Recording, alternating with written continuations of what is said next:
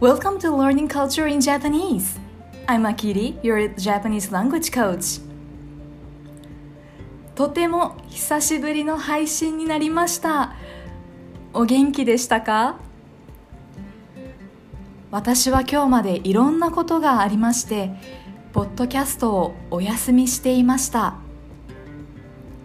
ですが、これからは毎週水曜日と土曜日の夜に新しいエピソードを配信する予定です。日本時間です。そしてこれから配信するエピソードはトランスクリプトを作ります。日本語と英語のトランスクリプトを用意したいと思っています。興味がある人はプロフィールにある URL からアクセスしてくださいね。さて今日はポッドキャスト再開の日なのでこれまで私が何をしてきたのかお話しさせてください。この1年間は主に3つのことに取り組んできました。1つ目はクライアントさんとのレッスンです。ちなみに私はスチューデントのことをクライアントと呼びます。私はティーチャーではなくコーチだからです。私がティーチャーではなくコーチになった理由はまた別のエピソードでお話ししますね。それでは話を戻します。この1年間は本当にありがたいことにこれまで以上にたくさんの日本語会話のクラスでレッスンをする機会をもらっています。私は海外に住んでいるクライアントさんや日本の会社で働いているクライアントさんに Zoom でレッスンをしています。基本的に日曜日以外はレッスンをしてきましたのでこれまでたくさんの方とお会いしました。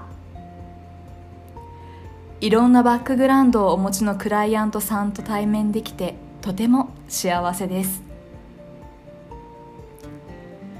これからも effective で practical で enjoyable なレッスンができるように頑張りたいです。2つ目は Neurolanguage Coach の certification を取るための勉強です。私は本当にどうやったら第二言語第三言語を話せるようになるのかいつも関心があります。私も外国語を勉強し外国語を使って仕事をしますから効果的な外国語の勉強方法を研究しています。そしてとある英語コーチをきっかけに Efficient Language Coaching Limited とその founder Rachel Marie Paling に出会いました。 certification を取るためのコースを受けて neuroscience やeffective な coaching skill を勉強しました。無事に certification を取りましたがこれからも neuroscience に関する勉強を続けたいです。最後3つ目は1つ目と2つ目の経験をもとにしたオンラインの日本語クラスや learning kit を作ってローンチすることです。忙しい人でも自分で勉強を続けることができてゴールを達成できるプログラムをローンチしたいと考えています。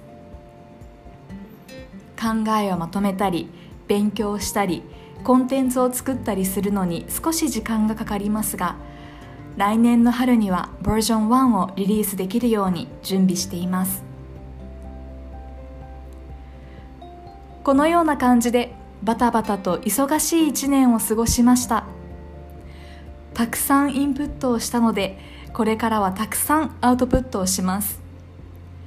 次回のエピソードもぜひ楽しみにしていてくださいね。私の話を最後まで聞いてくださりありがとうございました。それでは皆さん次のエピソードでお会いしましょう。